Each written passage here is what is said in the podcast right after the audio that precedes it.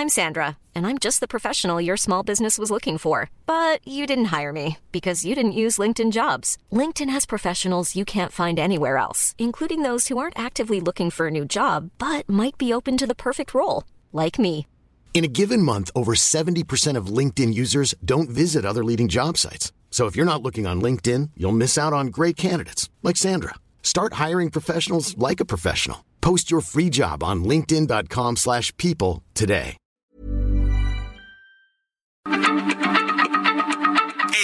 La H se lee, se comparte, se ve y ahora también se escucha.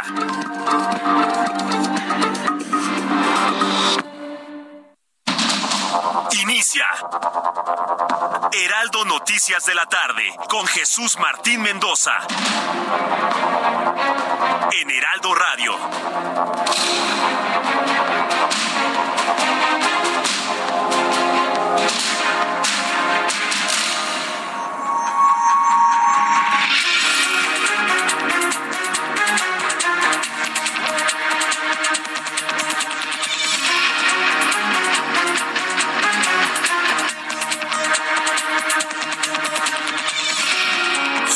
Tarde en punto, hora del centro de la República Mexicana. Bienvenidos, muy buenas tardes. Iniciamos el Heraldo Radio de este día. Hoy es jueves 22 de diciembre del año 2022. ¿Puede usted creer lo rápido que está avanzando el tiempo?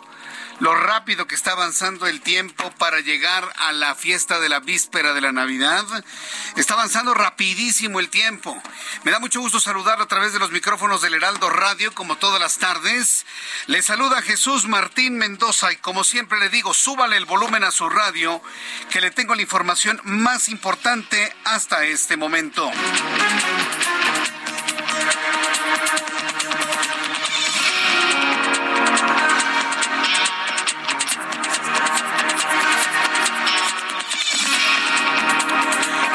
Lugar, le informó que la Facultad de Estudios Superiores de Aragón, mire, le voy a dar un contexto.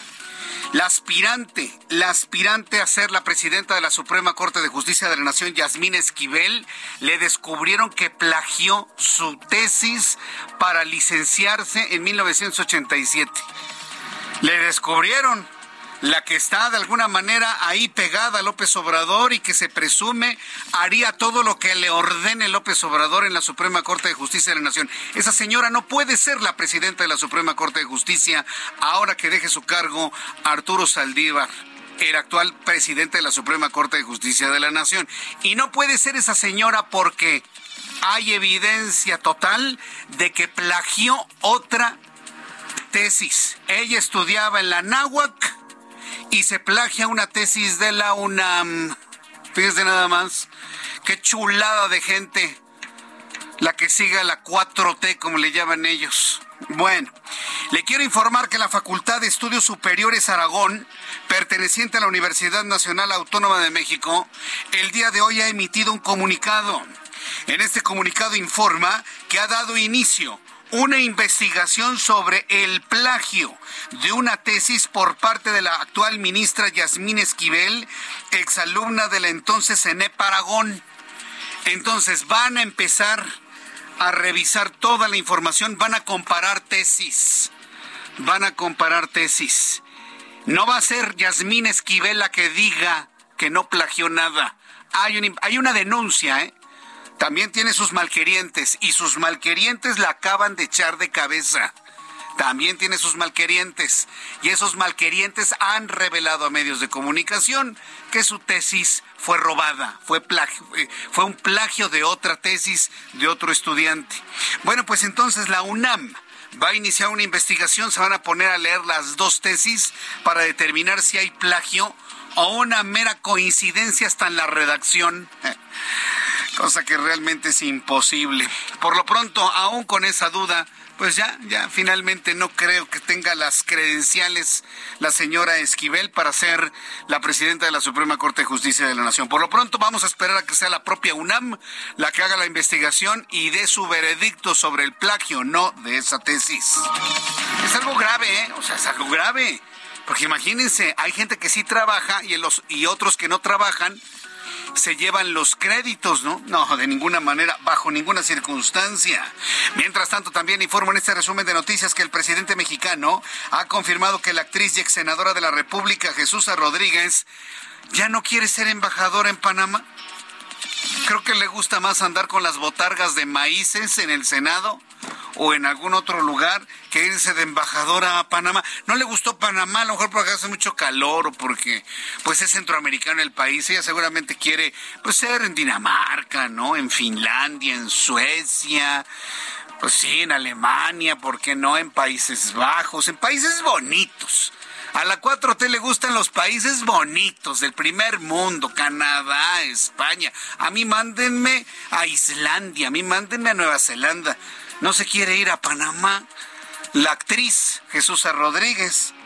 Bueno, pues hoy el presidente mexicano ha confirmado que la actriz Jesús Rodríguez rechazó la postulación como embajadora de México en Panamá, por lo que ahora su tercera propuesta para la embajada es Alejandro Bichir, actor y director mexicano, padre de Bruno Bichir. Le digo que nuestra política exterior está derruida, es un desastre la política exterior de México, un desastre. O se lo dan de premio a gobernadores de la oposición que miedosos a que no les descubran sus patrimonios aceptan las embajadas o se las dan a actores. Pues que manden ya de una vez a Damián Alcázar, ¿no? A este pequeño actor que se la pasa barbeando al presidente, que también le den una embajada en el Polo Norte, ¿no? En el Polo Sur. Bueno, pues Alejandro Bichir está propuesto para ser embajador de México en Panamá. ¿Cuál es la experiencia del señor Bichir? Sí, en política internacional, en diplomacia. ¿Cuál? Ninguna. Por eso le digo que la política exterior mexicana está totalmente derruida. Pero las cosas van a cambiar. Yo tengo confianza en que las cosas van a cambiar tarde o temprano. Quiero informar que debido a las bajas temperaturas ocasionadas por el Frente Frío número 19, el Centro Nacional de Control de Energía, CENACE, emitió un estado de emergencia ante posibles apagones por la indisponibilidad de gas natural en los próximos días. A todo este desastre político interno y externo, súmele apagones. Apagones. ¿No que íbamos a estar mejor con ellos? Hasta apagones. Y le están avisando desde antes. Con este friazo, dicen, va a haber apagones. También informo que Antonio N., hermano de El Mencho, líder del cartel Jalisco Nueva Generación, continúa declarando en la subsecretaría especializada en investigación de delincuencia organizada, ubicada en la Ciudad de México, por lo que se encuentra custodiado por elementos de la Sedena y de la Guardia Nacional, esperando ser trasladado a algún penal. A pesar de que se registra la sexta ola de contagios de COVID-19 en la capital del país, no ha habido un aumento significativo en las hospitalizaciones, dijo Claudia Sheinbaum. Eso es lo de menos, jefa de gobierno. Eso es, eso es lo de menos. La gente se está contagiando y se está enfermando de gripa tremenda que es COVID, de otras cepas. Así que bueno, si ellos no quieren, si el gobierno capitalino no quiere recomendar el cubrebocas, entonces lo vamos a tener que hacer nosotros. Yo le recomiendo que utilice ya el cubrebocas, sobre todo en lugares cerrados, transporte público, metrobús, metro, eh, microbuses, en los taxis, todos debemos utilizar el cubrebocas, en los centros comerciales, al ingresar a un restaurante, al salir del mismo. Si usted va a lugares cerrados, de cualquier índole, use el cubrebocas. Si el gobierno de la ciudad no lo quiere decretar, entonces lo vamos a decretar los medios de comunicación. Punto. Así que bueno, pues le invito a que utilice el cubrebocas ya desde este momento en todos los lugares cerrados de preferencia. Está aumentando de manera significativa el COVID-19 y es cuestión de tiempo para que se vuelvan a saturar los hospitales.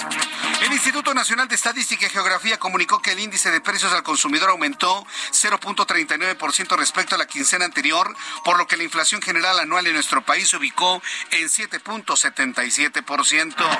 También informó que una delegación de la Comisión Interamericana de los Derechos Humanos visitó este jueves al expresidente de Perú, Pedro Castillo, como parte de la visita técnica del organismo al país andino para abordar la crisis social y política, informó la Defensoría del Pueblo en Twitter. La Interamericana de Derechos Humanos llegó a Perú y le preguntaron, ¿te están dando agua? ¿Te están dando de comer? ¿Ya te dieron una cobija para estar en la celda? Sí, para que finalmente estén salvaguardados los derechos humanos del señor Pedro Castillo. Ya son las seis de la tarde con nueve minutos hora del centro de la República Mexicana. Vamos con nuestros compañeros reporteros urbanos, periodistas especializados en información de ciudad. Javier Ruiz, gusto en saludarte. Bienvenido. ¿Cómo estás? El gusto es mío, Jesús Martín. Excelente tarde. Para que manejar con bastante precaución, Jesús Martín, principalmente sobre las insurgentes. Ya tenemos carga vehicular intensa, al menos para quien se desplaza de la zona de la glorieta los insurgentes. Y esto en dirección hacia Reforma, más adelante para continuar al eje 1 y 2 norte. El sentido opuesto, el mayor contratiempo es justamente cruzando la avenida Niza, más adelante también ya el entronque con el eje 3 sur, la avenida Baja California. El eje 3 sur también ya con rezagos, prácticamente desde Monterrey y para cruzar insurgentes, más adelante para llegar hacia las inmediaciones de la zona del circuito interior, hacia Patriotismo, hacia Benjamín Franklin, y finalmente el eje 1 norte también ya con carga vehicular, al menos de insurgentes y para llegar hacia la zona del paseo de la reforma. De momento, Jesús Martín, es el reporte que tenemos. correcto, gracias por la información. Estamos atentos. Gracias, que te vaya muy bien. Hasta luego, nuestro compañero Javier Ruiz con esta información. Eh, tengo en estos momentos comunicación, estoy tratando de entrar en contacto con Mario Miranda. Él va en el convoy que va acompañando ya el vehículo blindado, fuertemente custodiado, en donde están trasladando al hermano del Mencho. Eh, eh, estamos observando, y estoy observando en algunas imágenes que nos envían nuestros compañeros reporteros, que van precisamente por la zona de Santa Fe van precisamente por la zona de Santa Fe, por la carretera México-Toluca. Adelante, Mario Miranda. Sé que vas a bordo de la motocicleta, vas en el convoy que acompaña este vehículo. Danos detalles, por favor, Mario. ¿Qué tal, Martín? Buenas tardes. Pues sí, principalmente nos encontramos a la altura de la tarjeta de la autopista México-Toluca. Esto pasando lo que es el Corriendo este, salió el convoy que trasladaba Antonio Orne, hermano de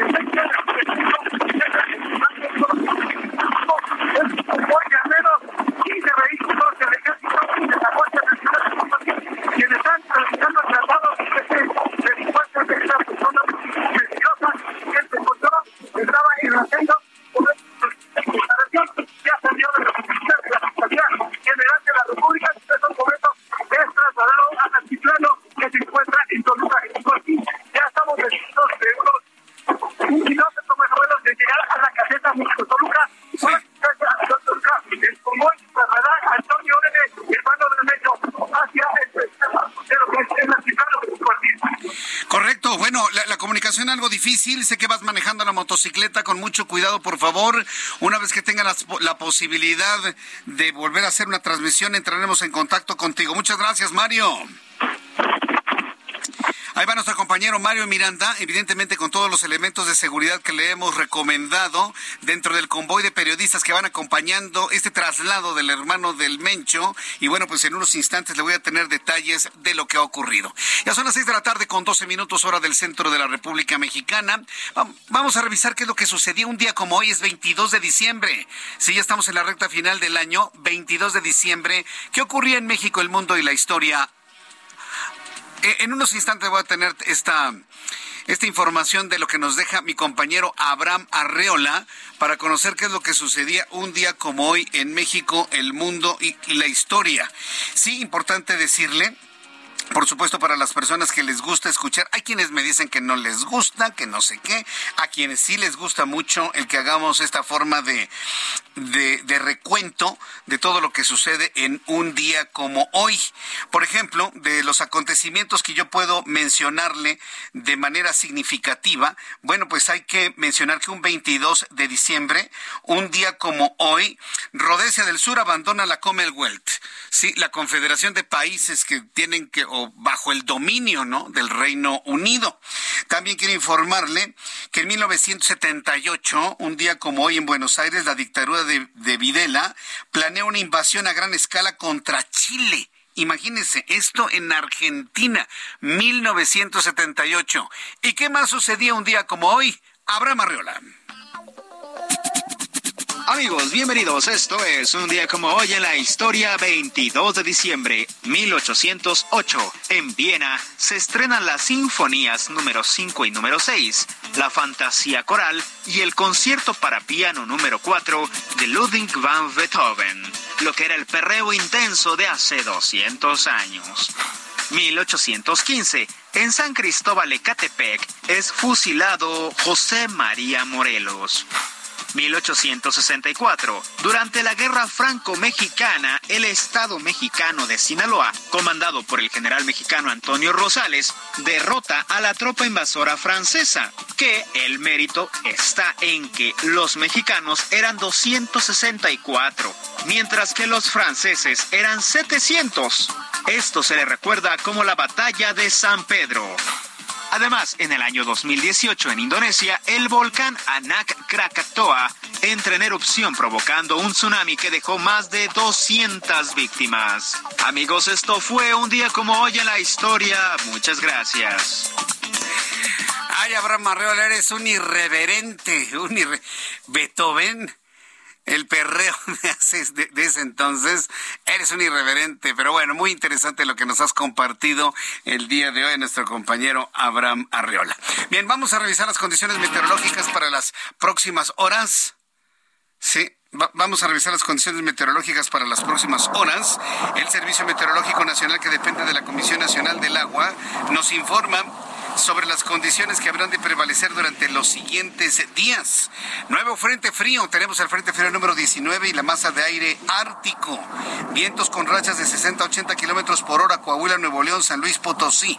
Para mañana el frente frío número 19 y su masa de aire ártico provocarán una onda gélida en la mayor parte del territorio nacional. Es decir, para mañana, 23 de diciembre, vamos a tener un friazo como el de anteayer. Así para que lo tome usted en cuenta como el del martes pasado. Habrá una onda gélida en la mayor parte de la República Mexicana, además de lluvias intensas, lluvias torrenciales en el sureste del país y evento de norte intenso en el Golfo de México. Este nuevo frente frío número 19 y su masa de aire ártico van a provocar seguramente, van a estar provocando eh, nevadas en Chihuahua y en Coahuila, evento de norte. Este frente frío 19 se extenderá sobre el oriente y Golfo de México, así como el sureste del país, ocasionando lluvias puntuales torrenciales en Veracruz y Tabasco, intensas en Oaxaca y Chiapas, muy fuertes en la península de Yucatán y en el estado de Puebla, es lo que informa el Servicio Meteorológico Nacional. Frío generalizado friazo en toda la República Mexicana y con esto le doy a conocer el pronóstico del tiempo en las ciudades donde transmitimos el Heraldo Radio. Me da mucho gusto saludar a nuestros amigos que nos están escuchando en la ciudad de Villahermosa, Tabasco. Ahí ha caído la noche, tenemos 25 grados en este momento, mínima 20, máxima 29. Mérida, Yucatán, 25 grados en este momento, mínima 21, máxima 31. En Cancún, Quintana Roo, note usted que le estoy dando datos de todo lo que es la zona de la península de Yucatán. Ya cayó la noche allá, 26 grados en este momento. 22, máxima 30. Nos vamos completamente del otro lado. Culiacán, Sinaloa, 25 grados en este momento, mínima 10, máxima 29. Amigos que nos escuchan en Tijuana, Baja California, 16 grados en este momento, mínima 8, máxima 20. Guadalajara, Jalisco, 22, mínima 9, máxima 26. Monterrey, 20 en este instante, mínima 9, máxima 27. Y aquí en la capital del país está haciendo frío. Tenemos en este momento 17 grados en la capital de la República Mexicana. Sopla algo de viento y eso provoca que la percepción del frío sea mayor. La temperatura mínima estará en 7 grados y la máxima para mañana 23 grados Celsius.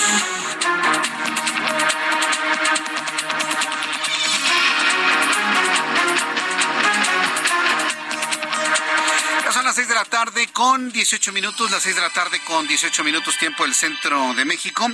Eh, le saluda Jesús Martín Mendoza con las noticias aquí en el Heraldo Radio. Le recuerdo que voy a estar eh, acompañándolo durante todos estos días en la víspera de la Navidad, posterior a la Navidad, la víspera del Año Nuevo e inclusive arrancando el Año Nuevo.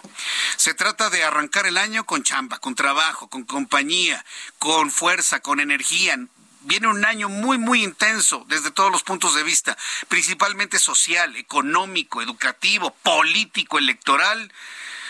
Muchos asuntos que vamos a estar platicando usted y yo en este espacio de noticias si usted me da esa oportunidad de estar acompañando con toda la información. Quiero informar que la carretera federal Palmillas Querétaro fue bloqueada en ambos sentidos por transportistas quienes denuncian el aumento de robos y secuestros de las unidades de carga, actos ilícitos sobre los que las autoridades no toman acciones para garantizar la seguridad de los conductores, dijo la Asociación Civil de Camioneros. Una, tienen que bloquear los, los camioneros las autopistas por la total completa y absoluta ausencia de la Guardia Nacional. Tienen coches, tienen patrullas, tienen vehículos y están ausentes completamente. ¿Qué problema tiene la Guardia Nacional? ¿Tienen un problema sindical? ¿Tienen un, un, problema laboral que no sepamos como para que estén totalmente ausentes de las autopistas? Y se lo digo porque cuando he llegado a tomar autopistas pasan decenas de kilómetros, no unos cuantos, decenas y decenas y decenas de kilómetros y no se aparece una patrulla de la Guardia Nacional. Y así sucedía cuando era Policía Federal. ¿Qué problema hay de tener presencia, señores? ¿Les falta personal? Contraten más personal, tráiganse más soldados del ejército, compren más patrullas, compren más, el doble, el triple, las hay, cómprenlas. Contraten más personal, tráiganse más elementos del ejército, pero tengan presencia en carreteras y autopistas. Vamos a entrar en comunicación con nuestro compañero Rodrigo Mérida. Él es nuestro corresponsal en la ciudad de Querétaro. Adelante, Rodrigo, gusto en saludarte. Muchas gracias, Jesús Martín. Muy buena tarde, muy buena tarde al auditorio. En efecto, este bloqueo ocasionó retraso, aparte de los retrasos, y largas filas de autos, ya que estos transportistas bloquearon la caseta de peaje kilómetro 148, tramo Palmillas Querétaro, donde denunciaron inseguridad y secuestros en algunos tramos carreteros. A pesar de que llegó elementos de la Guardia Nacional, División Carreteras, a dialogar con parte de esta asociación, pues ellos optaron por bloquear por un par de horas la vialidad. Por momentos dejaban pasar algunos vehículos y volvían a bloquear la carretera. Los agremiados de esta asociación denuncian el aumento de robos y secuestros de los que son objeto en estos tramos carreteros sin que las autoridades tomen cartas en el asunto, así lo señaló la Asociación Civil de Camioneros Tamexum, que sus labores se ven entorpecidas debido a esto que están viviendo. Esperó que durante el día se hayan acercado un poco más de 150 unidades que quedaron en la carretera en ambos sentidos, lo que provocaron filas de hasta 7 kilómetros de vehículos en ambos sentidos de la carretera federal 57 Jesús Martín. Después ya de dialogar por un par de horas se liberó la vialidad, pero piden mayor presencia de la Guardia Nacional División Carreteras. Jesús Martín es la información desde Querétaro. Sí. Ahora, eh, ¿tú te encuentras en la ciudad de Querétaro en este momento? Rodrigo. Sí, correcto. Sí, ¿qué, es lo que sucede? ¿Qué es lo que sucede en la Avenida 5 de Febrero? Que es, digamos, la, parte de la carretera y la autopista está toda cerrada, toda cerrada desde la Plaza de Toro Santa María a esa altura hasta el entronque con eh, el libramiento norte de, de Querétaro. ¿Tienes alguna información de por qué está cerrado todo este tramo? Sí, es correcto. Se realizan las obras de Paseo 5 de febrero que se busca modernizar esta avenida del tramo que refieres de su incorporación de la carretera 57 hasta Boulevard Bernardo Quintana, donde hace intersección con la 57 Delta, que es San Luis Potosí Querétaro, lo que provoca que todo el, el transporte pesado tenga que tomar la lateral, incluyéndose el tránsito de la zona metropolitana, lo que dificulta el paso de todos los vehículos y camiones de la zona metropolitana y transporte de carga a nivel federal. Pues, se, ve que es un desastre, por lo menos aquí en las imágenes satelitales de vialidad, se ve que es un desastre esta parte de la ciudad de Querétaro, aun cuando ha bajado mucho el tránsito por las fiestas de la Navidad. Yo te agradezco mucho, Rodrigo Mérida, el que nos hayas tomado la comunicación y habernos informado lo que ocurrió en la autopista México-Querétaro. Muchas gracias por la información. Buenas tardes, estamos al pendiente. Hasta luego, que te vaya muy bien. Muy buenas tardes. Rodrigo Mérida, nuestro corresponsal en Querétaro. Hasta este momento, bueno, pues la vialidad para quienes van rumbo a Querétaro y a lo mejor no van a Querétaro, sino que van más allá tomando el libramiento rumbo a Guadalajara, bueno, no van a tener mayor, mayor problema. Sin embargo, bueno, pues sí, la ciudad está muy colapsada debido a este cierre y está totalmente parado, totalmente colapsado el libramiento norte de la ciudad de Querétaro. Un saludo a los amigos que nos escuchan en la ciudad de Querétaro. Gracias por estar siempre en sintonía con el Heraldo Radio. Seis de la tarde con 24 minutos tiempo del centro de México. Después de los anuncios, después de los anuncios le voy a dar a conocer las eh, los nuevos, ¿cómo decirlo? Pues los problemas en materia de política exterior de nuestro país.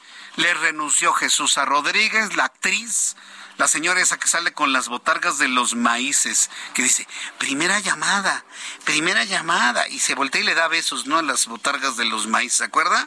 Esa cosa rarísima, extraña, oscura que vimos en, alguna vez en el Senado de la República. Bueno, esa señora ya no quiere ser embajadora de México en Panamá. Además, los problemas que se, han se siguen generando con Perú y ahora hasta con los Estados Unidos. Regreso con todo esto después de los anuncios aquí en el Heraldo Radio. Escucha las noticias de la tarde con Jesús Martín Mendoza. Regresamos.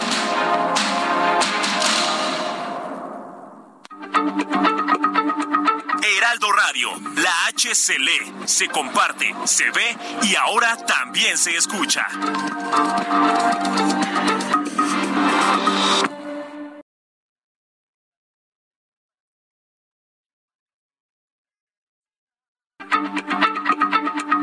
Heraldo Radio, la H se lee, se comparte, se ve y ahora también se escucha.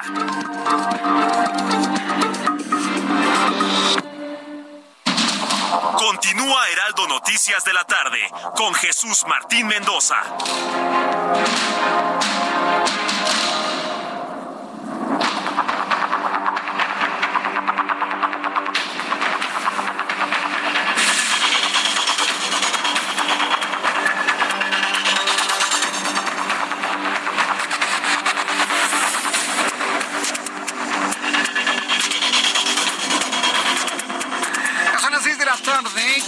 30 minutos, las 6 de la tarde con 30, hora del centro de la República Mexicana. Continuamos con la información aquí en el Heraldo Radio. Pues bueno, vamos con este asunto que mire, está sentando un precedente muy importante, muy grave, pero muy grave, pero yo tengo, mire, ya sabe, que los que somos mal pensadotes, yo soy un mal pensado, siempre pienso mal, muy mal, muy mal, muy mal. Yo entiendo que todo este asunto de la política exterior mexicana es a propósito. Sí. Porque ¿en quién debería residir toda la política exterior de México? ¿En el presidente? Pues en principio sí y no. O sea, sí, pero tenemos un representante que se llama secretario de Relaciones Exteriores. Y ese secretario de Relaciones Exteriores se llama Marcelo Ebrard. Todos estos problemas que ha fabricado de manera artificial Andrés Manuel López Obrador contra Austria, contra España, contra Canadá, contra Estados Unidos, contra Perú, contra Panamá, contra se me está contra todo el mundo, ¿eh? Lo único que buscan es torpedearle el trabajo al secretario de Relaciones Exteriores. ¿Para qué? Para disminuir la imagen, para disminuirle posibilidades de candidatura presidencial. Ah, claro, por supuesto. Por supuesto.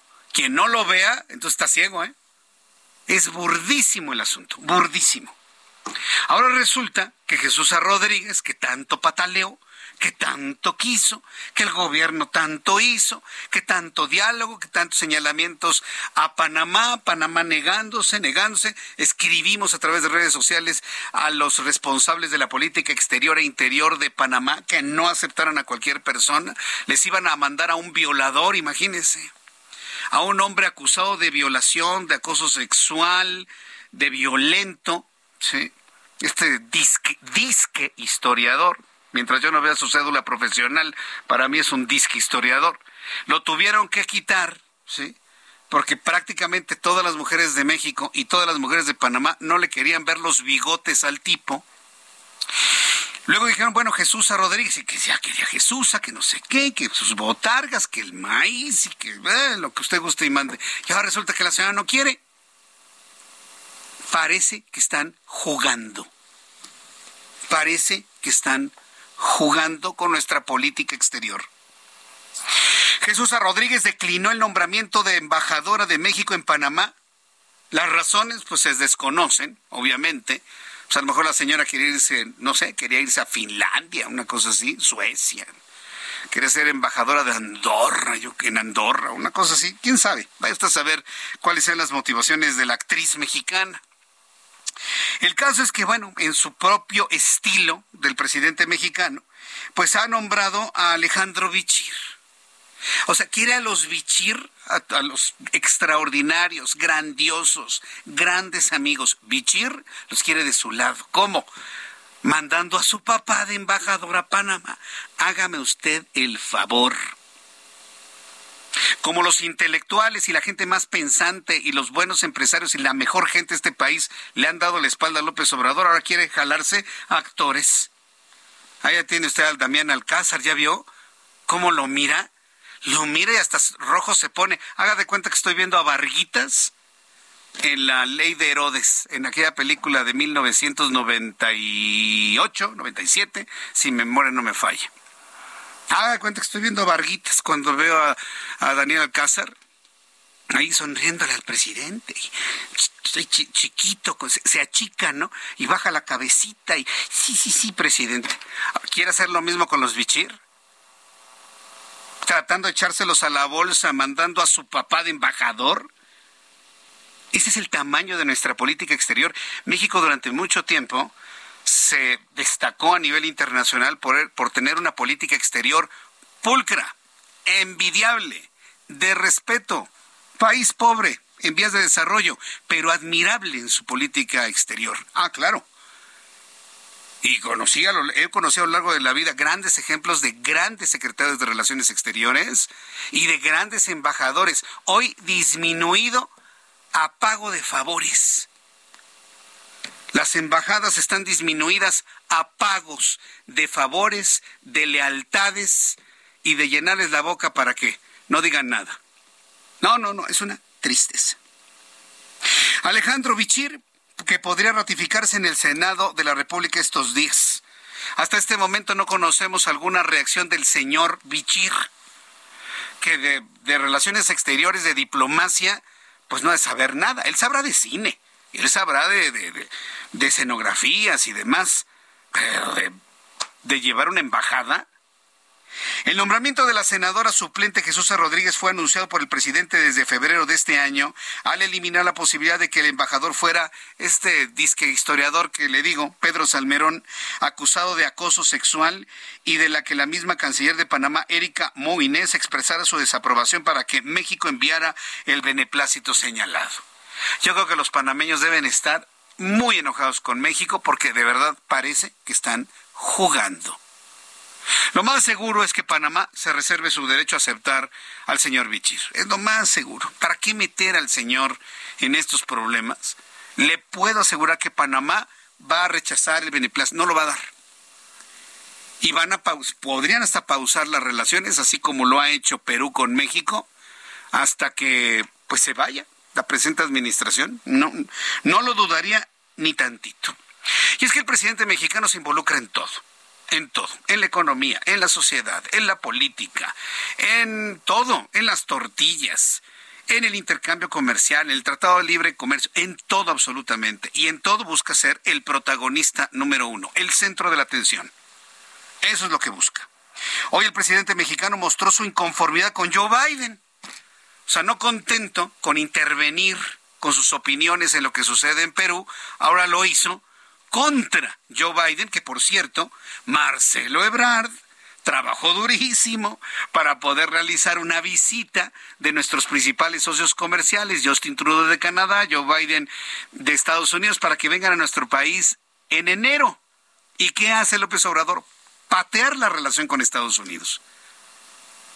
No nos extrañe que diga Joe Biden, pues saben que como que siento un poco de sueño, ahí les mando a mi secretario de Estado Anthony Blinken podría ocurrir eso. ¿eh? Y eso sería una señal de desaprobación total y absoluta del presidente. Prepárese, porque así como van las cosas, hoy le dio con todo López Obrador a Joe Biden y, lo, y el tono, el tono con el que le habló Dice López Obrador que mostró su inconformidad con Joe Biden por referirse a Estados Unidos como América durante la bienvenida al presidente ucraniano Volodymyr Zelensky.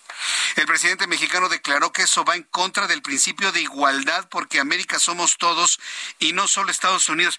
Ay, presidente, O a ver, el público que me escucha, ¿alguien necesita que nos reiteren que México está en América? Yo no. Yo creo que todos sabemos dónde estamos, ¿no? El Ejecutivo Federal también mencionó que no está en contra de recibir a su homólogo ucraniano, sino que le disgustaron los moditos de Joe Biden para recibir a Volodymyr Zelensky.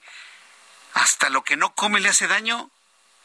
¿Cuáles moditos? Es allá, él es su país, es su política exterior, es su vida, él sabe lo que hace con sus invitados.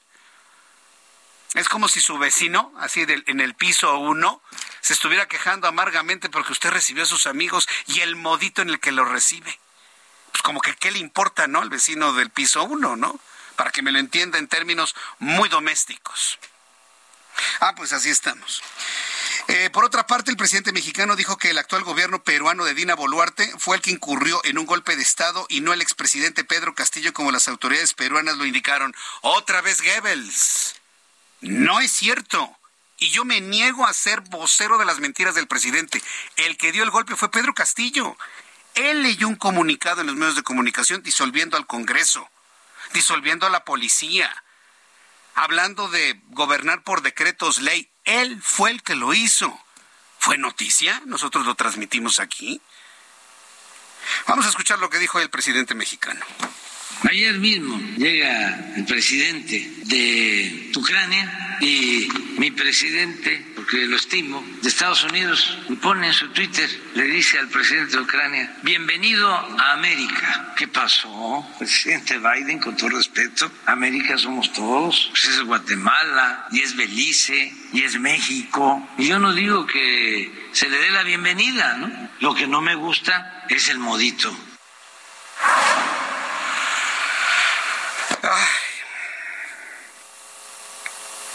Dios nos cuide. Dios nos ayude. Vamos con Noemí Gutiérrez, ella es reportera del Heraldo Media Group en Perú. Golpe del conservadurismo, eso es lo que ha dicho López Obrador. Otro asunto que no es verdad, porque Dina Boluarte es una presidente de izquierda, del mismo partido al que pertenece Pedro Castillo. Vamos a escucharte, Noemí Gutiérrez, qué gusto saludarte, bienvenida, muy buenas noches.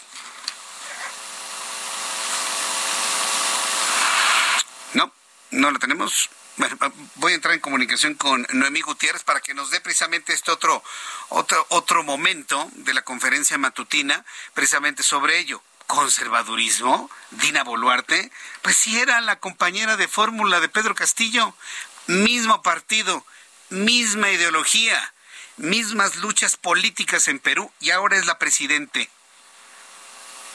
¿Cuál conservadurismo? Los conservadores no tienen el poder en Perú en este momento. Que alguien le explique al señor que nos administra. Que alguien le explique que es gobierno de izquierda el de Perú en este momento. Vamos a entrar en contacto con Noemí Gutiérrez. Adelante, Noemí, ¿qué dijo sobre este asunto? Te escuchamos. Muy buenas noches.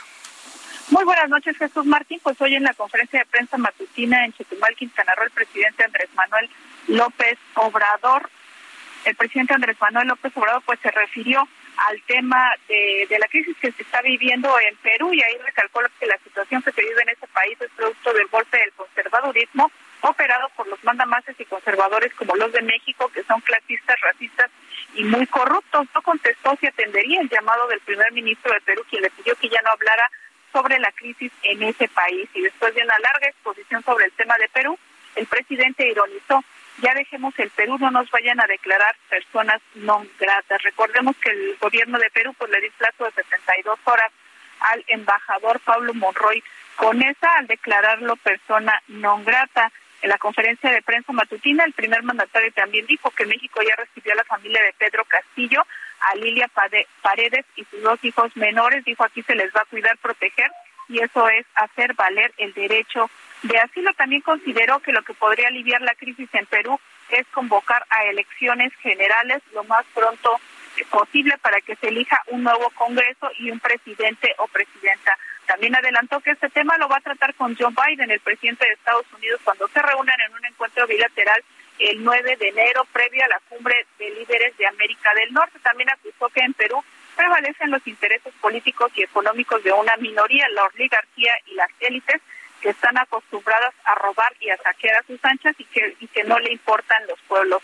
Que por último te comento que llamó a que intervenga la OEA para que dé para que se pueda dar un diálogo en Perú y también considero que la comisión que está en Perú de la Comisión Interamericana de Derechos Humanos pues también pueda reunirse con Pedro Castillo. Jesús Martín, la información que te tengo. Gracias por la información, Noemí. Muy buenas tardes. Hasta luego, muy buenas tardes. Bueno, pues ahí lo tiene. Se lo comparto porque evidentemente pues son asuntos y declaraciones que nos afectan a todos, son decisiones unilaterales de la forma como visualiza la administración pública el señor López Obrador.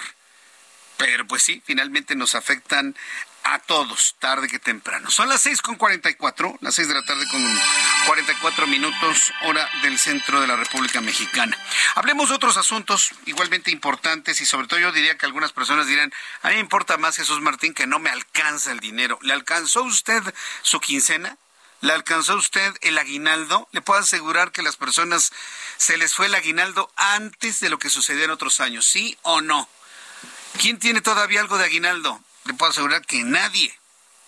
La recomendación para el uso de dineros extras como es el aguinaldo, el reparto de utilidades, algún bono de productividad, etcétera, etcétera, es el pago de deudas. Y si es importante que usted pague las deudas con los bancos, las hipotecas, pues otro tipo de deudas que usted sabe, también es importante pues asumirlas. Además de darle tranquilidad, usted ahorra mucho dinero en el no pago de intereses. Así hay, que verlo. Sin embargo, bueno, la situación está muy complicada, las cosas están muy caras.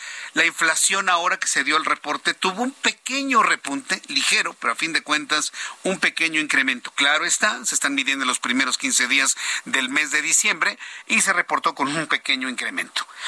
La inflación general anual de nuestro país registró un aumento pasando de 7.46 a finales de noviembre a 7.77 en la primera quincena de diciembre, es decir, que el índice de precios al consumidor consumidor tuvo un aumento de 0.39% en las últimas dos semanas. Los principales productos y servicios que registraron un aumento en el costo fueron el transporte aéreo, restaurantes, algunos alimentos como frutas, verduras, la adquisición de vivienda. Y esto inclusive nos habla de un dinamismo económico en donde, por ejemplo, la industria inmobiliaria se ha visto repuntada, ha subido el precio de las casas, departamentos, terrenos en nuestro país. Un poco más adelante ya tenemos a Sandra tenemos a Sandra Martínez Peña, en unos instantes voy a tener enlace con ella, es investigadora de México, ¿cómo vamos? La inflación está en 7.77% en la primera quincena de diciembre. ¿Cuánto se ha encarecido, por ejemplo, gastos tan importantes como el que vamos a tener el sábado? La organización de una cena, que implica pues la compra de... De elementos adicionales que normalmente no lo hacemos en a lo largo del año. Hay quienes compran pierna, quienes compran pavo, hay quienes compran eh, carne de res, algún corte que ahora resulta que está carísimo, refrescos, bebidas alcohólicas, sidras, eh, pasteles, chocolates, regalos de toda índole. Parece que en este año ese gasto se ha incrementado en al menos un 50% en comparación con lo gastado durante el año pasado. ¿Cuánto se, va, se ha encarecido, por ejemplo, los gastos propios de esta temporada? En la línea telefónica está Sandra Martínez Peña, investigadora de México. ¿Cómo vamos? Bienvenida, Sandra. Gusto en saludarla. ¿Cómo está? Buenas noches. Buenas noches. Muy bien. Gracias por la invitación. Bueno, pues entonces estamos ante un incremento significativo. Si tomamos en cuenta la inflación de todo el año, lo que han subido las cosas, aproximadamente en qué porcentaje se ha incrementado, pues vamos a pensar una cena de la víspera de la Navidad, en la noche del 24, en comparación de la del año pasado. Claro, pues para esta última publicación de inflación incluimos este toque navideño que muestra pues eh, este índice de cena navideña que incluye dos platillos. El primero es la pierna de cerdo y el segundo es el lomo de cerdo. Entonces este año y con datos a la primera quincena de diciembre, una preparación del lomo navideño tendrá pues un precio 8.2% más alto que lo que se registró en 2021 y es casi un aumento de 20% más que lo que fue en 2020. Y en el caso de, de la pierna navideña, esta tiene, tendrá un precio del 7.2% 5% más alto que en 2021 y 16% más alto que 2020. Entonces observamos que el precio y los ingredientes en general del platillo están aumentando y pues esto va a tener importantes decisiones económicas para estas fiestas decembrinas. Bien, pues hablar de 8, 7% y demás, la percepción es de que aumentan las cosas más. ¿Por qué tenemos esa, es, esa percepción? Hay quienes me han hablado de que les está saliendo prácticamente al doble. ¿En dónde está el problema en cuanto a hablar del porcentaje y ya cuando uno paga en pesos y centavos en la caja del supermercado? Sí, pues por ejemplo, eh, la inflación general para la primera quincena de diciembre se sitúa en 7.77, pero pues esta fue menor a la registrada en la primera quincena de noviembre de 8.14. La, pues la buena noticia en este caso es que el componente subyacente eh, fue a la baja y ese es el componente que más nos interesa porque nos da un panorama de la inflación en el mediano plazo y es en el que tiene la incidencia la política monetaria. Entonces, con estos datos podemos ver que los genéricos con menor incidencia en esta quincena, pues fue el gas LP, que tuvo una incidencia de menos 10%. En el segundo lugar tenemos, por ejemplo, el servicio de telefonía móvil, pero pues también tenemos el otro caso, ¿no? Los genéricos con mayor incidencia quincenal, como fueron las loncherías, con una incidencia de 12.41 que representa esta variación anual, en el caso de la tortilla de maíz, que es algo muy importante en la canasta básica y la dieta de todos los mexicanos, tuvo una variación anual de 16.5%. Entonces, pues esto representa, como dices, un aumento entre eh, la canasta que compran los mexicanos y en este caso hay que recordar que la pobreza eh, hay 40.1% de, de mexicanos en pobreza laboral, lo que quiere decir que el ingreso en los hogares no es suficiente para alimentar a todos los integrantes. Entonces, estos aumentos en los precios en general de la inflación, pues tienen un efecto en las personas con menores ingresos. Bueno, pues entonces, ¿esta tendencia va a prevalecer ahora en lo que llamamos cuesta de enero? Pues mira, lo que pronostica, por ejemplo, en el caso eh, de la encuesta Banjico es que ya para el, cierre de 2023 pues se espera una inflación de 5%.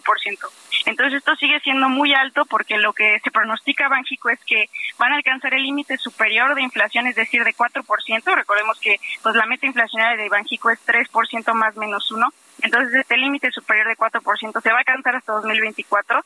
Entonces el panorama para 2023 espera pues una ralentización de la economía. Banjico en la última encuesta pronosticó un crecimiento de punto 90% y pues al final todavía vamos a tener eh, precios altos. Entonces esperemos que este panorama para 2023 pues veamos qué trae para la, siguiente publicación de la segunda quincena de diciembre que va a sacar México como vamos. A, mí lo que me interesa mucho es que eh, eh, instancias, instituciones como la de ustedes, pues puedan decirle al público que no se hagan a la idea como tratan de, de, permearlo en las entidades políticas de que el costo de la vida va a bajar. Yo, yo ya no veo que baje el precio ni de la carne, ni del huevo, ni, de los productos, ni de la leche, ni de las tortillas, ni de los productos básicos que hoy consume la población mexicana. ¿O sí? Pues mira, en este caso, eh, que la inflación esté contenida o que la inflación esté disminuyendo, disminuyendo, esto no quiere decir que las cosas vayan a costar menos, sino que van a dejar de aumentar tan rápido y pues esto también quiere decir que hay que pensar de manera estratégica lo que compramos. Al final todavía va a haber presiones inflacionarias externas, pues que tienen que ver en gran medida con la apertura comercial que va a tener China. Entonces lo que podemos ver es que todavía nos espera pues un ciclo inflacionario muy dinámico y también pues con menor crecimiento. Entonces no es que las cosas vayan a empezar a costar menos, sino que van a estar dejando de subir en el mejor de los casos. Bien, pues eh, la verdad eh, llega a ser esto preocupante en cuanto al dinamismo de las cosas porque evidentemente los salarios no están subiendo al mismo ritmo que los precios y esto me recuerda a ese fenómeno, claro, sin llegar a esos niveles que se vivió en la década de los ochentas. Aquí la pregunta es, ¿se ha diluido con estos aumentos eh, en los precios de los productos el aumento salarial del año pasado y el pretendido para el mes de enero? Pues una de las cosas que hay que aclarar del salario mínimo, pues es que más de la mitad de la población ocupada en México está en el sector informal y pues entonces estos aumentos del salario mínimo en ocasiones no pues no aplican esos porque no están regulados por parte de la ley. Entonces, al final de cuentas no solo hay que considerar el aumento del salario mínimo, sino que haya apoyos focalizados a las familias especialmente que están en el sector informal y que no tienen el suficiente ingreso para comprar la canasta básica y alimentar a todos los miembros del hogar. Bien, Correcto, pues entonces no hay más que estar muy atentos y ahorrar, ¿no? Porque también depende de nosotros, ¿no? Si algo está muy caro hay que comparar precios, buscar opciones más económicas para tener el, menor efecto en la economía familiar. Yo quiero agradecerle a Sandra Martínez Peña, que me ha tomado la comunicación el día de hoy aquí en el Heraldo. Muchas gracias por la invitación. Hasta luego. Hasta luego, que le vaya muy bien. Sandra Martínez Peña, investigadora de México, ¿cómo vamos? ¿Cómo vamos? A ver, repítamelo otra, hasta acá lo escuché. México, ¿cómo? Lo pongo como pregunta, ¿cómo vamos? Pero más fuerte, grítemelo para que lo escuche hasta acá. Estoy totalmente de acuerdo. Pero ¿qué le vamos a hacer? Lo que tenemos que hacer es ser pacientes, tener mucha, mucha paciencia, tener mucha fortaleza, tener mucha templanza. Nos quedan todavía todo el 23 y buena parte del 24. Templanza, fortaleza, paciencia. No hay mal que dure un sexenio. Bueno, el dicho dice que no hay mal que dure 100 años. No hay mal que dure más de 6 años, se lo puedo asegurar. Yo sé que decían, no, hombre, después de Peña Nieto no podríamos estar peor. Pues estuvimos peor. Así que mejor ya ni diga eso. Ya, ya no podemos estar peor que con López Obrador. Mejor ni lo diga. Lo que queremos es un viraje para que todos tengamos un crecimiento justo en el sector donde usted se encuentre y donde usted me escuche. Yo le invito para que me dé su opinión sobre esto a través de mi cuenta de Twitter, arroba Jesús Martín MX, en YouTube, en el canal Jesús Martín MX. Estoy recibiendo todos sus comentarios a través de un chat en vivo. Le invito para que me escriba, le invito para que estemos en contacto a través de estas dos plataformas, Twitter, arroba Jesús Martín MX, y a través de YouTube en el canal Jesús Martín MX.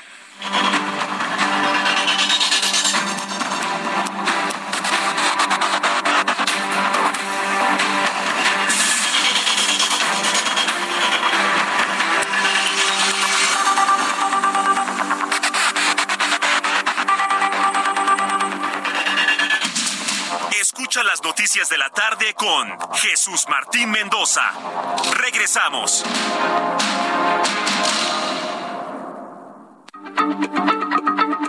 Heraldo Radio, la H se lee, se comparte, se ve y ahora también se escucha.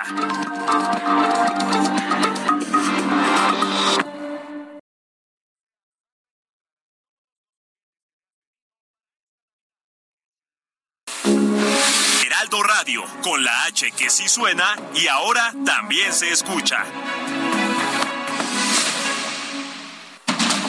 Continúa Heraldo Noticias de la tarde con Jesús Martín Mendoza.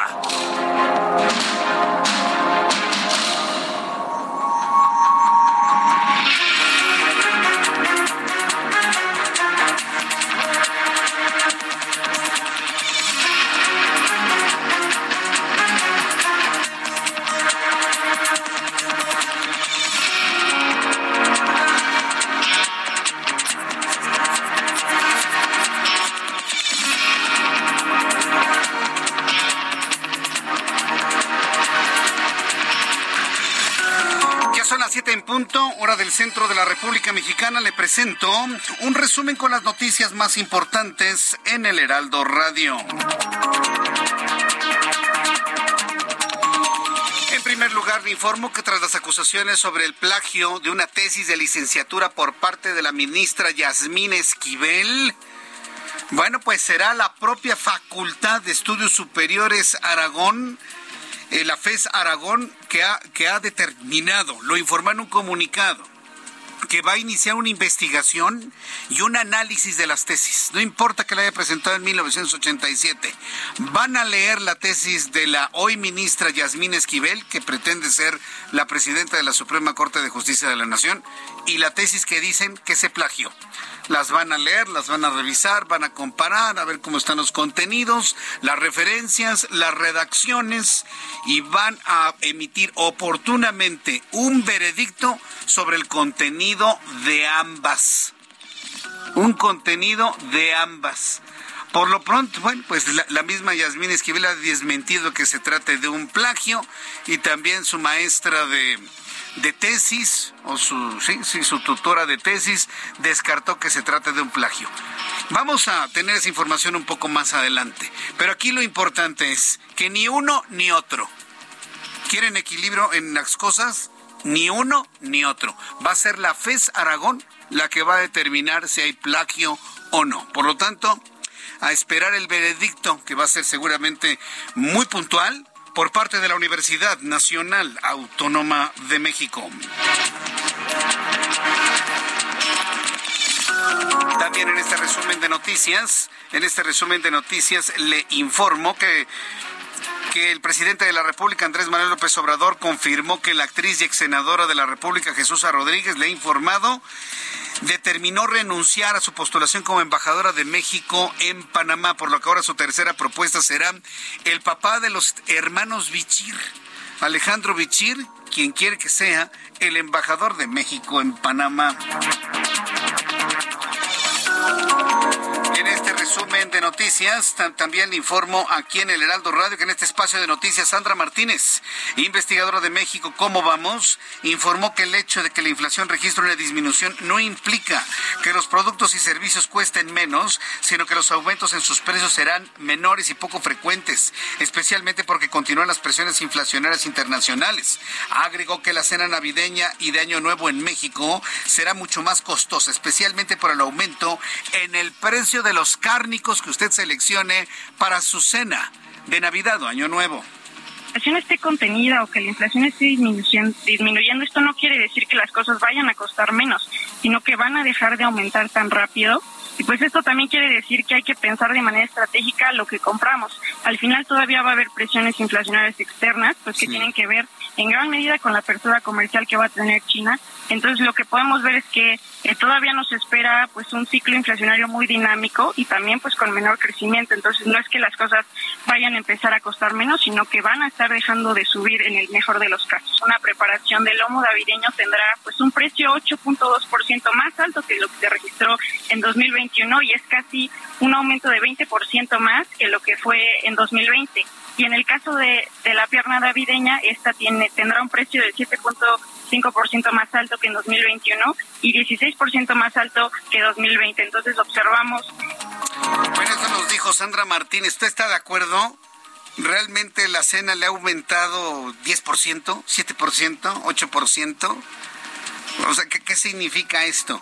Que, por ejemplo, si usted se gastó 100 pesos el año pasado, hoy se está gastando 108. No, no, no, yo creo que quien se gastó 100 pesos el año pasado, hoy está gastando 150, 170, si no es que los 200. ¿Está usted de acuerdo conmigo en cuanto a percepciones? Y eso siempre, siempre ha sucedido en el cálculo de las inflaciones, que resulta que pues no, no, ni es 7 ni es 8, es 15, es 20, es 30, es 40, es 50, 70% más. Yo le invito para que me lo comparta a través de la plataforma de Twitter, arroba Jesús Martín MX, a través de YouTube en el canal Jesús Martín MX. Una mujer de 29 años, originaria de Compostela, Nayarit, se mantiene en observación médica por un probable caso de rabia. Sí, rabia una mujer de 29 años en Compostela, Nayarit, tiene rabia luego de que fue mordida por un gato que aparentemente murió tres días después de la agresión con signos y síntomas de ser el portador del virus. Esto es noticia, ¿eh? Noticia en el estricto sentido de la palabra. Tiene bueno, décadas, y ahora yo sí le puedo hablar de décadas, que yo no había dado una información de alguien enfermo de rabia. Fíjense que esta enfermedad había sido totalmente controlada en nuestro país, pero ahora resulta que un gato, aparentemente con rabia, mordió a su dueña y ahora la dueña, la mujer de 29 años, estaría desarrollando la hidrofobia. Y voy a tener detalles de esto un poco más adelante y bueno, vamos a estar investigando en el centro de salud allá en Nayarit el estado de salud de la mujer. La Fiscalía General del Estado dio a conocer la identidad y rostro del sujeto que fue señalado como asesino serial en Tijuana el pasado 16 de noviembre. Es un hombre identificado como Brian Andrade Rivera, de 31 años de edad, cuenta con residencia en los Estados Unidos y está relacionado con los tres casos de feminicidio en la ciudad fronteriza. El sistema de transporte colectivo Metro informó que el sábado 24 de diciembre el servicio se otorgará desde las 6 de la mañana hasta las 11 de la noche. El último convoy sale 10 y media. Mire, se lo voy a poner de esta manera. El metro cierra a las 10 y media. Sí, porque hay personas que llegan, son las 11, no, pero ya el convoy se fue hace mucho tiempo, el último tren. Así que el último tren sale a las diez y media de la noche, el próximo sábado 24 de diciembre. En cuanto al domingo 25 de diciembre, día de la Navidad, el metro abre a las 7 de la mañana y cerrará a la medianoche. La Secretaría de Gestión Integral de Riesgos y Protección Civil Protección Civil de la Ciudad de México activó la alerta amarilla por bajas temperaturas en alcaldías como Álvaro Obregón, Coajimalpa, Magdalena Contreras, Milpalta, Tlalpan, Xochimilco, es decir, la zona poniente y sur del Valle de México debido a la intensidad del frío que se espera. Demarcaciones donde la noche de hoy el amanecer de mañana viernes se esperan temperaturas que estén muy cercanas a los cero grados temperaturas que estén muy cercanas a los cero grados, 3, 4 grados, 2 grados. Ya le iré informando sobre el comportamiento del termómetro aquí en el Heraldo. Un paciente de la tercera edad que se encontraba en tratamiento experimental contra Alzheimer falleció a consecuencia de una inflamación y hemorragia cerebral. Los expertos vinculan el fallecimiento con el fármaco experimental lecanemab que es utilizado en este tratamiento, por lo que serían ya tres las personas que mueren a consecuencia de la aplicación de este nuevo medicamento. Tendrá que ser retirado de su utilización para ir nuevamente a pruebas de laboratorio claro, los responsables de haberlo aprobado, pues enfrentar las consecuencias de la muerte de estas personas. La Organización Mundial de la Salud registró en India el mayor brote de sarampión de 2022, con un total de 12.773 enfermos de sarampión en la India. La Organización Mundial de la Salud alertó que esta cifra es consecuencia de la falta de vacunación de los niños que existe en la India, donde en los últimos tres años solo se vacunaron alrededor del 50% de los menores de edad. Un hombre de 88 años fue operado de emergencia en el hospital San Musée, localizado en Francia, debido a que tenía un proyectil de la Primera Guerra Mundial atorado en el recto. El hospital fue desalojado por precaución y un equipo antibombas, junto con los médicos del nosocomio, operaron a la persona de la tercera edad para posteriormente desactivar el explosivo de la Primera Guerra Mundial en el recto todos estos años. Hasta parece historia inverosímil, pero sí, la fuente es buena. Y eso ha ocurrido allá en Francia. Son las noticias en resumen. Le invito para que siga con nosotros. De saluda Jesús Martín Mendoza.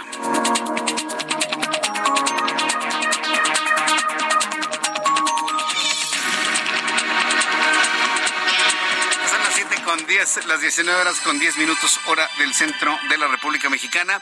Me da mucho gusto saludarte, Javier Ruiz. ¿En dónde te ubicamos esta hora de la noche?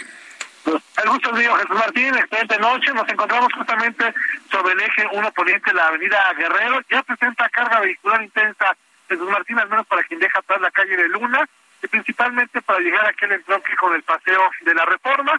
Más adelante también rezagos para continuar sobre Bocarelli y para llegar hacia la avenida Chapultepec. En lo que corresponde a Río de la Lota, ya ambos bloques de carriles, tanto el izquierdo como el derecho, pues a vuelta de rueda, problemas para cruzar el eje central Lázaro Cárdenas, más adelante también para llegar hacia el mercado de Sonora y finalmente el eje 1 oriente, la avenida Anillo de Circunvalación, también que un avance complicado desde la calle de Corregidora y principalmente para quien desea llegar al entronque con Fray Servando Teresa Díaz. De momento, Jesús Martín, este es el reporte que tenemos.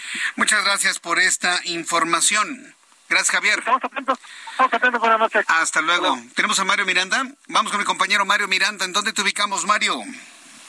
¿Qué tal, Jesús Martín? Buenas noches. Nos encontramos en la caseta México-Toluca, donde hace bastante frío. Tenemos una temperatura de 14 grados, Jesús Martín. Y te informo que en punto de las 5.30 de la tarde, Antonio N., conocido como Tony Montana, y por ser hermano del Pencho, líder del cártel Nueva Generación de Jalisco, salió de las instalaciones de la subprocuraduría especializada en investigación de delincuencia organizada CEIDO para ser trasladado al penal de máxima seguridad, el Altiplano, en el estado de Jalisco. En el, perdón, el estado de México. En una camioneta blindada fue trasladado Antonio N. acompañado por un convoy de 15 vehículos blindados del Ejército y de la Guardia Nacional esto salió en dirección hacia pasado la reforma, posteriormente se incorporó a la avenida de los insurgentes, dio vuelta en Chapultepec, continuó por constituyentes para finalmente incorporarse a la autopista México-Toluca en dirección al penal de seguridad del Estado de México, donde llegó en punto de las 7 de la noche.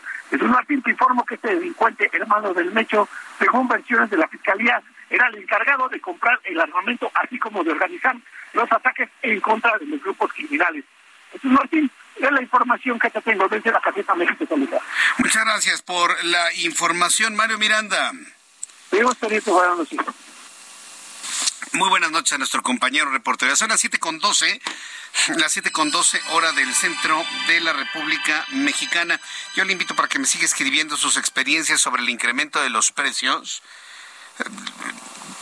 insisto, por cada 100 pesos que usted se gastó el año pasado, hoy está gastando 108, mm, yo sinceramente no lo creo. ¿eh? Sinceramente no lo creo. Pero en fin, vamos a estar muy, muy, este eh, atentos de lo que nos está informando la Procuraduría Federal del Consumidor. Dicen que están muy pendientes de que no suban los precios de manera exorbitante. Pero sí, fíjense que muchas personas regresaron a hacer sus compras a la central de abasto, porque debido a los niveles que se manejan en la central de abasto, pues los precios pueden abatirse de una manera muy buena muy provechosa para las familias mexicanas. Así que si usted va a la central de Abasto, pues cuídese mucho por allá. Que por cierto, ¿eh? la actividad de la central de Abasto está prácticamente de las 10 de la noche a las 4 de la mañana. Es el centro de la actividad. El centro de toda la actividad en esas seis horas. De las 10 de la noche a las 4 de la mañana nos explicaba Gerardo Galicia hoy en nuestro programa de televisión. Sea la hora a la que vaya, por favor, cuídese, cuídese mucho. Quiero informarle que tras las acusaciones sobre el plagio de una tesis de licenciatura por parte de la ministra de la Suprema Corte de Justicia de la Nación, Yasmín Esquivel, sí, porque hay, mucho debate. Hay mucho debate. Quienes dicen, señora plagió una, una tesis. Por lo tanto, no tiene la calidad moral de ser la próxima presidenta de la Suprema Corte de Justicia de la Nación. Una situación indefendible pero también existen quien defiende lo indefendible. No, es que no es cierto. No, no es que no es verdad. Nunca se hizo así. Ah, es que la maestra que llevaba la tesis nunca vio algo así. Mire, para evitarnos de cosas, para evitarnos de que si unos tienen la razón por la razón que sea, unos u otros, la UNAM ha decidido, a ver, señores, ni uno ni otro. La Facultad de Estudios Superiores Aragón, la FES Aragón, publicó un comunicado para dar a conocer que va a iniciar una investigación a fondo.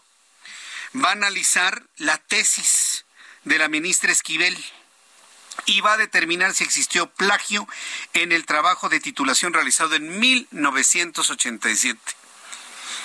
A ver si no salen, luego en el gobierno mexicano ya saben qué foro, diciendo que por el hecho de que se investigue es el conservadurismo, ¿no? Porque me van a salir con eso al ratito, ¿eh? que va a ser el conservadurismo.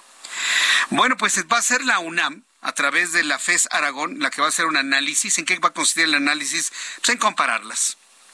En comparar la tesis plagiada y la de la señora Yasmín Esquivel, con la que obtuvo la su titulación en 1987.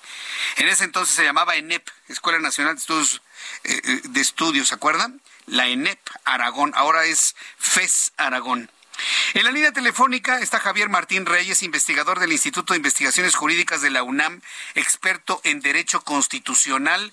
Estimado Javier Martín Reyes, muchísimas gracias por este tiempo para el auditorio del Heraldo. Bienvenido.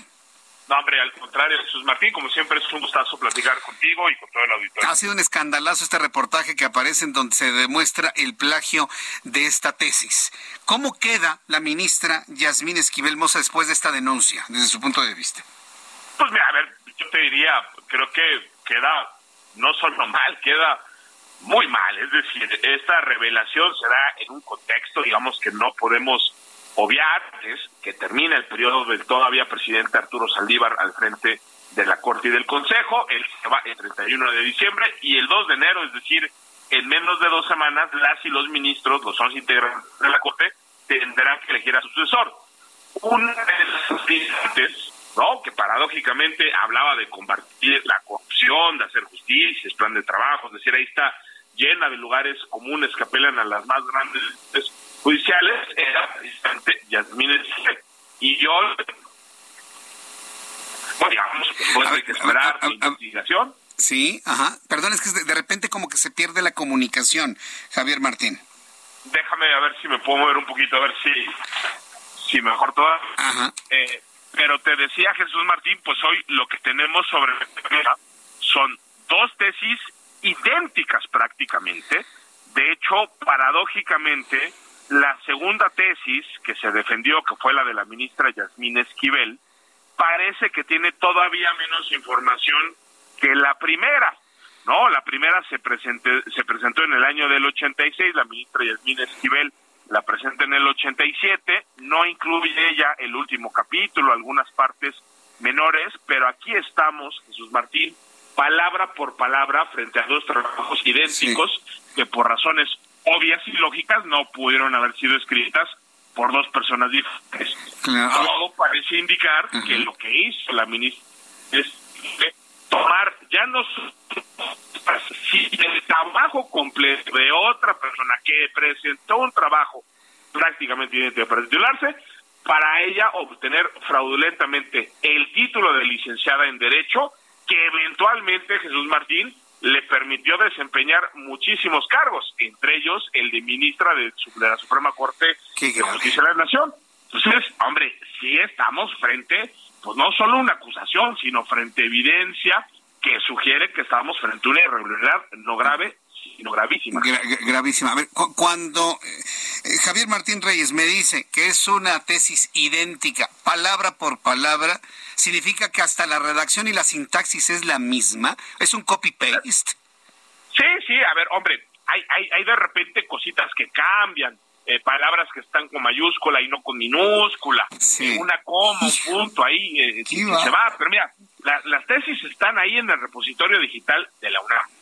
Si uno las descarga, Jesús Martín, y la abre en la introducción, son idénticas. La abre las conclusiones, son idénticas. La abre el capítulo 1, son idénticas. Capítulo 2, lo mismo, ¿no? Entonces, hombre, aquí ya, y luego la, la, verdad es que la, la, directora de la tesis ha salido a dar unas explicaciones francamente este, e inverosímiles, ¿no? Diciendo, hombre, pues es que los abogados luego citamos la Constitución y la ley. Bueno, pues sí, por supuesto, ¿no? Y muchas veces reproducimos las palabras de la Constitución, porque ese es el material con el que trabajamos eh, los juristas, los que hacemos derecho constitucional o la materia que se trate. Esto no es eso, esto no es que están parafraseando, citando los mismos artículos que trataron el mismo tema. Estamos frente a dos textos idénticos y lo que es todavía más grave, con la misma directora de tesis, Jesús Martín. Entonces, aquí no nada más hay una responsabilidad de la ministra, sino también la directora. Pues imagínate, dirigió dos tesis con el prácticamente el mismo título y el mismo contenido.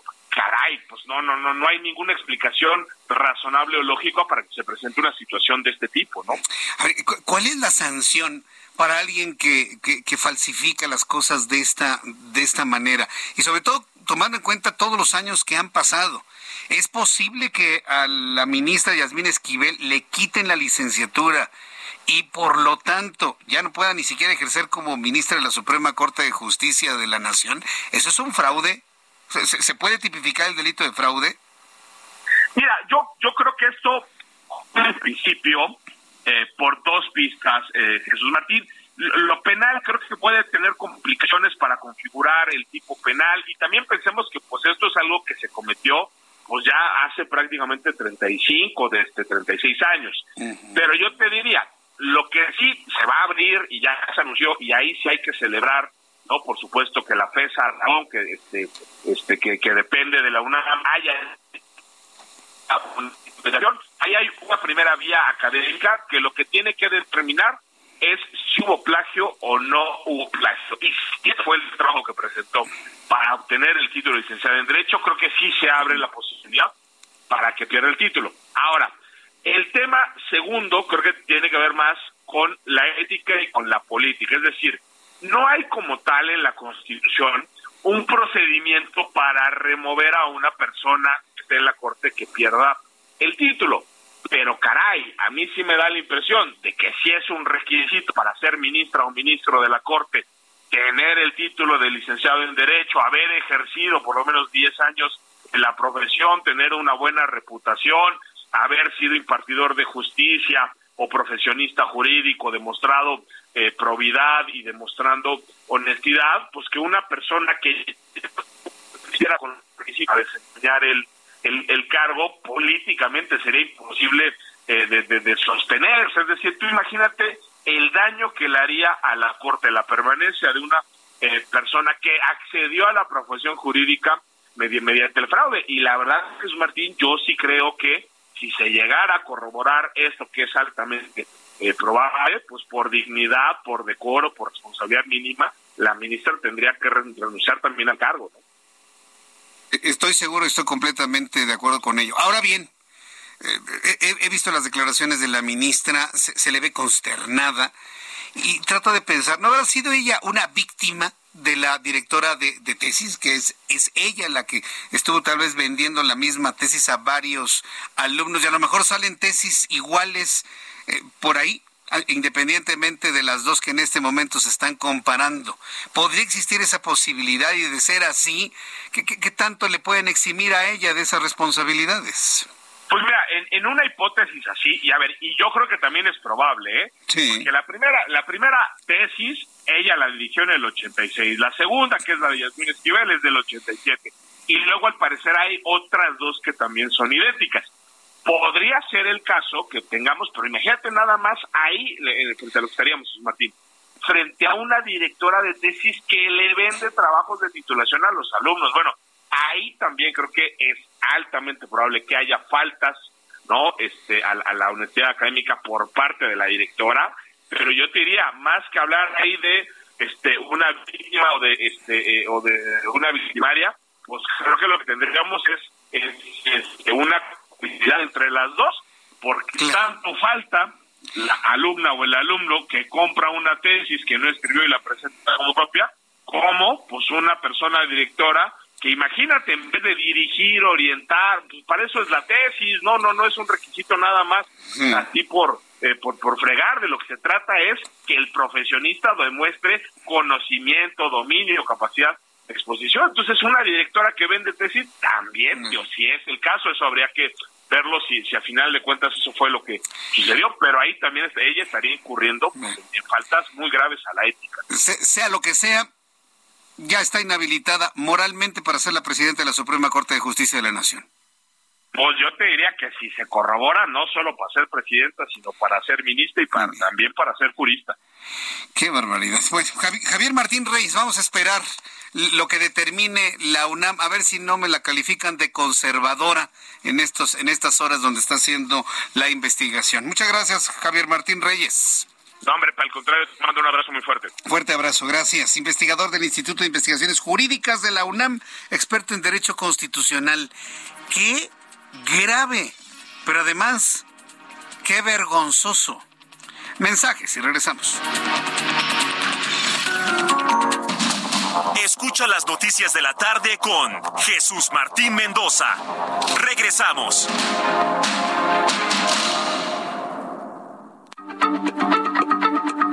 Heraldo Radio, la H se lee, se comparte, se ve y ahora también se escucha.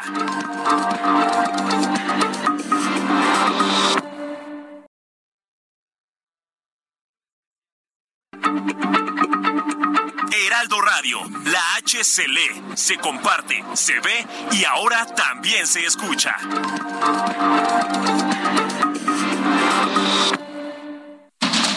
Continúa Heraldo Noticias de la tarde con Jesús Martín Mendoza.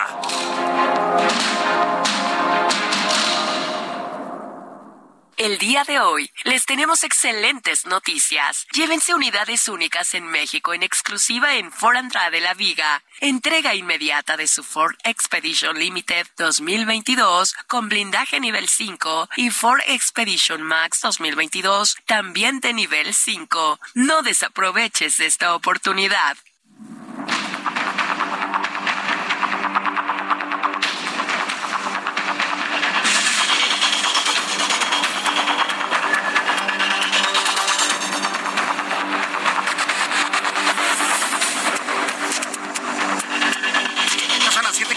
31, las 7 con 31 hora del centro de la República Mexicana. Le invito para que me siga a través de Twitter, arroba Jesús Martín MX en la plataforma de Elon Musk, que le está haciendo una serie de cambios bien raros a la plataforma.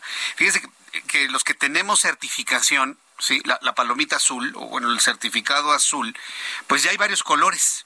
Sí, ya está el certificado gris, que es para las entidades gubernamentales, ya está el certificado dorado, que se no sepa qué es, y el certificado azul para los que somos sitios completamente auténticos. Yo no entiendo para qué hizo esos cambios o esas distinciones Elon Musk en su, en su nueva plataforma de Twitter. También ya me cambiaron la orientación de, del retweet, del comentario, de, las estadísticas de las em, de cada uno de los mensajes que uno sube Yo en lo personal, yo en personal no estoy muy de acuerdo en que se abra eh, la plataforma para escribir textos larguísimos. Yo creo que lo está pensando precisamente por aquellos que hacen hilos. ¿sí? Eso, por ejemplo, en un país como México no va a funcionar. Los mexicanos no leen Elon Musk. Pero bueno, no leen un tuit de más de tres líneas. Antes eran 140 caracteres, ahora son 280. Así está bien. Por lo menos en países latinoamericanos, desde el río Bravo hasta la Tierra del Fuego hasta Bariloche, nadie va a leer más de tres líneas, y menos en este tiempo. La gente quiere las cosas ya rápidas. ¿Por qué cree Elon Musk que nacieron los emojis? Porque con una carita se dice algo de mil palabras. Con una carita. Por eso nacieron los emojis, porque los humanos no leen. Leen, dije. Entonces, no, no, está, está, raro, está raro lo que está haciendo. Ahora sí reconozco que está haciendo cosas muy, muy, muy extrañas. Me están compartiendo a través de Twitter. Muchísimas gracias a la maestra Raz de Raz. Comparto las consecuencias sobre el plagio y la falta de ética según el reglamento de la Universidad Nacional Autónoma de México, de acuerdo a la Facultad de Derecho. Pueden descargar el PDF en el link. Muchísimas gracias, Raz Raskolnikov. Me está en este momento compartiendo el reglamento de la Universidad Nacional Autónoma de México, las condiciones por las cuales se incurre en una falta de ética en el momento en que se plagian documentos. Mire, para las personas interesadas le estoy haciendo un retweet de este mensaje que me está compartiendo nuestra compañera y radio escucha para que usted esté en total conocimiento de cuáles son las consecuencias a nivel universitario de caer en estas acciones como falta de ética. Ya en la entrevista ya planteamos que pudo haber sido la propia hoy ministra Yasmín Esquivel, ¿sí? o su directora de tesis, pero de que las dos sabían lo que estaban haciendo, eso sí es completamente cierto. Nadie puede decir, ay, yo no sabía. ¿Cómo que no sabía? menos la directora de tesis que fue la que dirigió las dos tesis que están idénticas según lo que nos platicó Luis Eduardo. Ah, no, perdón, eh, Javier Martín Reyes hace unos instantes del Instituto de Investigaciones Jurídicas de la Universidad Nacional Autónoma de México. Vamos a otras noticias y estas nos llegan desde Quintana Roo. Durante su conferencia de la mañana este jueves realizada en Chetumal, Quintana Roo, el presidente Andrés Manuel López Obrador anunció la inversión de alrededor de 45 mil millones de pesos para magnas obras que se construyen en la entidad, algo que la gobernadora Mara Lezama Espinosa celebró. Punto. Además, el mandatario federal afirmó que Quintana Roo es un paraíso que le da mucho a la nación y que ha generado riqueza, por lo que el gobierno de México, busca retribuir con el mayor presupuesto de la historia, detalla el comunicado. La inversión autorizada para las obras de Quintana Roo el año próximo eh, son 42 mil millones de pesos. Tren Maya, los aeropuertos, porque este aeropuerto se rehabilitó de Chetumal y se está construyendo el aeropuerto internacional de Tulum, el puente en Cancún, el mejorar la avenida Colosio. Todo significa alrededor de 45 mil millones de pesos. Es la inversión. No creo que en un año hayan destinado tantos recursos.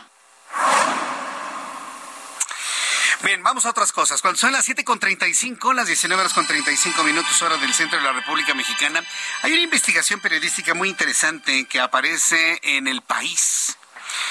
Y, y, tiene que ver con esta nueva forma de, ahora que estamos hablando de destinos turísticos, ¿sí? esta forma de arrendar inmuebles, departamentos, lugares para el descanso, para las vacaciones a través de una plataforma que todos conocemos como Airbnb ha sido el dolor de cabeza de los hoteleros. Ha sido el dolor de cabeza de los hoteleros, pues no nada más en los destinos de playa o en los destinos de ciudad o coloniales, sino prácticamente en todo el país, en el mundo. Ha sido el coco porque hay mucha gente que pues prefiere pues hablar, a un teléfono con alguien que ni conocen, me rento su departamento, normalmente está amueblado, llegan a un acuerdo. Hace tiempo yo escuchaba el caso de una, de una mujer que fue totalmente acosada por quien le rentaba el departamento anunciado en Airbnb.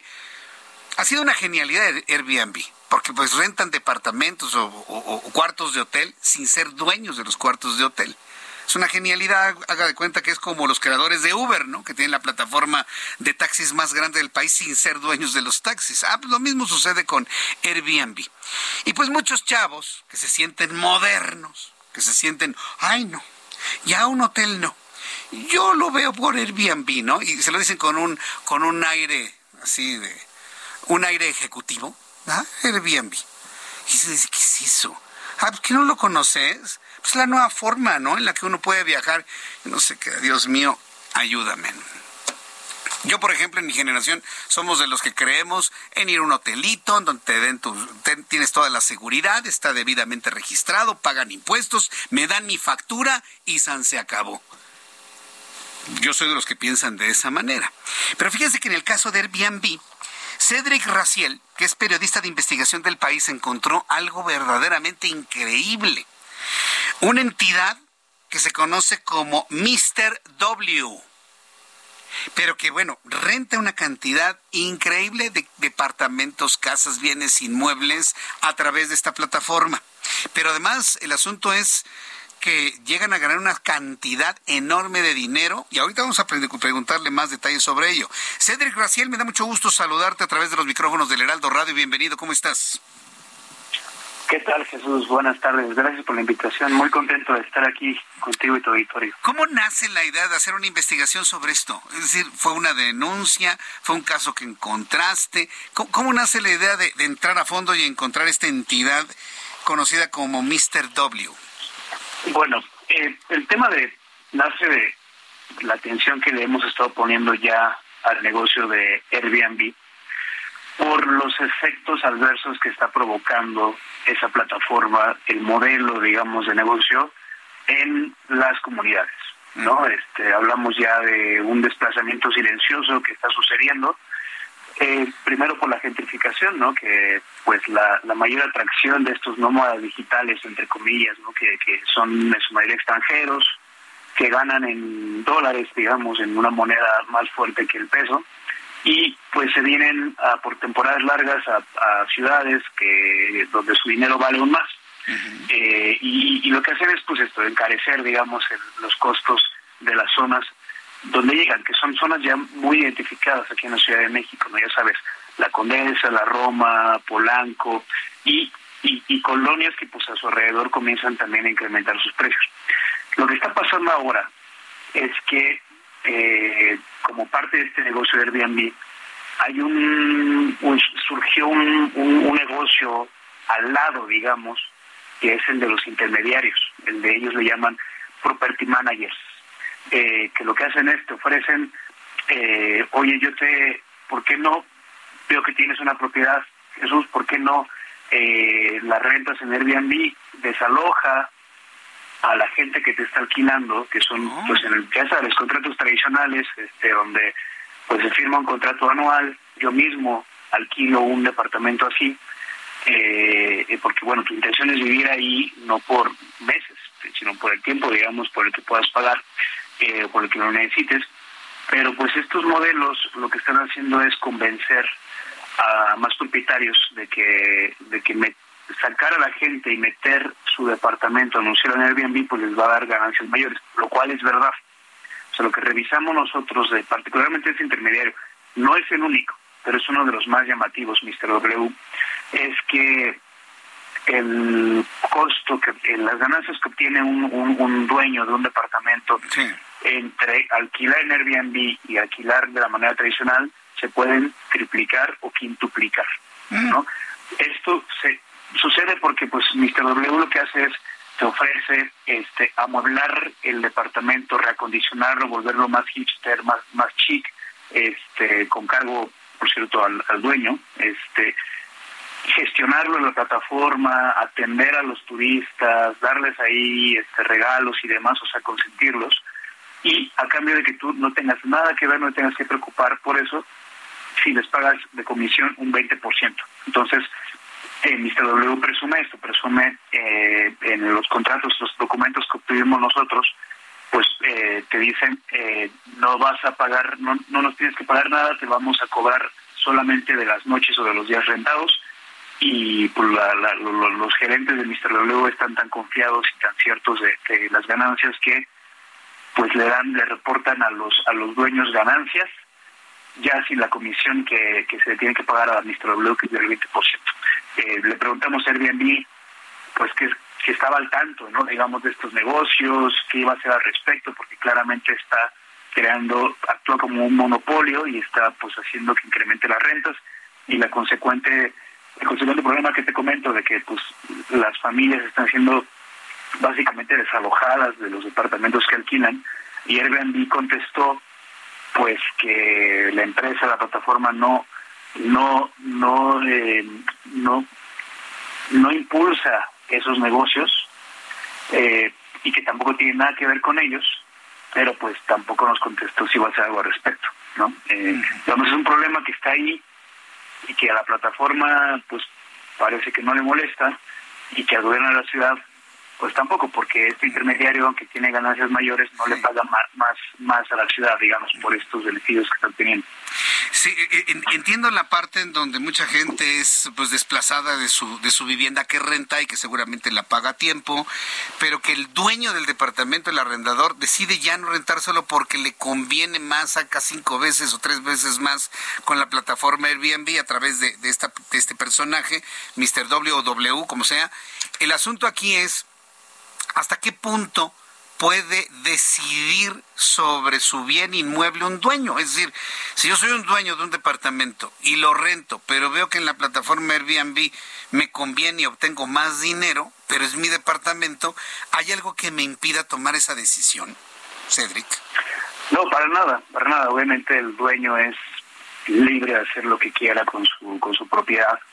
Eh, lo que organizaciones civiles eh, digamos, en defensa de la vivienda digna, del derecho a la vivienda y demás, digamos, tomando en cuenta el problema de vivienda que tenemos en la ciudad, es decir, que hay tanta gente sin vivienda y también hay tantas tantos departamentos desocupados o que no se ocupan toda toda la capacidad que tienen. En un departamento pueden caber cinco personas, pero en Airbnb pues lo rentan dos y no durante todo el año, sino durante siete meses de, de todo el año, ¿sabes? O sea, está esta diferencia entre demanda y oferta eh, y lo que piden las organizaciones de, y también las propias víctimas, digamos, de este desplazamiento es que la ciudad sea más eh, más eh, consistente, digamos, en los en las restricciones que le ponga Airbnb, por ejemplo, que haya un límite de los departamentos que se pueden alquilar en Airbnb en una zona específica, por ejemplo, es decir, que en, en la Roma, por ejemplo, que ya está muy afectada, o la Doctores, que está comenzando a afectarse por esta gentrificación, eh, del total de las viviendas en alquiler, que un 30% no pueda ser, más de un 30% no pueda estar alquilado a través de Airbnb, por ejemplo. O sea, esas cosas son las que una ciudad, que en Europa, por, por cierto, ya comenzó a pasar, o sea, las ciudades están teniendo, los gobiernos de las ciudades están teniendo una, una figura más activa en controlar un poco esta, este, esta burbuja que está provocando este desplazamiento, o no sé, que se le imponga al que haya un registro, digamos, del propietario que alquila en Airbnb y que a ese propietario se le cobra un impuesto mayor, digamos, por estas ganancias que está teniendo. No sé, hay, hay, hay varias opciones que se pueden eh, comenzar a explorar, pero que no están pasando ahorita. Ahorita estamos a merced yo te contaba, te, aquí esta confidencia, Jesús, de que bueno, yo también alquilo. Yo, yo temo que cuando termine mi contrato, porque estamos a merced de esto ya, el dueño de mi departamento me diga, ya no te voy a alquilar más, vele buscando, tienes un mes. Eh, ¿Por qué? Pues porque lo va a tener a mí. ¿Qué le puedo decir? Pues nada, en todos los derechos, sí. Pero ¿dónde queda también mi derecho eh, como, como inquilino, digamos, de esta persona, como un inquilino ejemplar, ¿no? Que paga tiempo, que, que, cuida la propiedad, que necesita la propiedad. ¿Con quién acude? No tenemos, no tenemos con quién. Entonces, más bien estamos, eh, los, hay un desbalance entre los derechos que tiene un inquilino y los derechos que tiene un propietario. No hay, no hay una figura, no, no hay una autoridad que cuide, digamos, a, a, quienes rentan. Ahora, aquí en la Ciudad de México ha habido muchas modificaciones a la ley de, arrendamiento en la Ciudad de México. Bueno, muchos se lo brincan, evidentemente, y el pago de rentas son por fuera y nunca a través de los mecanismos donde se transparente el pago de impuestos. Pero hasta donde tengo entendido, se han se han este, incrementado mucho los derechos del arrendatario, es decir, eh, de que no puede ser expulsado, de que no puede ser corrido, que no puede ser lanzado, este, inclusive está el, el, juicio que puede durar hasta dos años, inclusive hasta sin pagar renta. O sea, ese tipo de cosas funcionan, no funcionan en una ciudad como la Ciudad de México, de lo que has investigado, Cedric.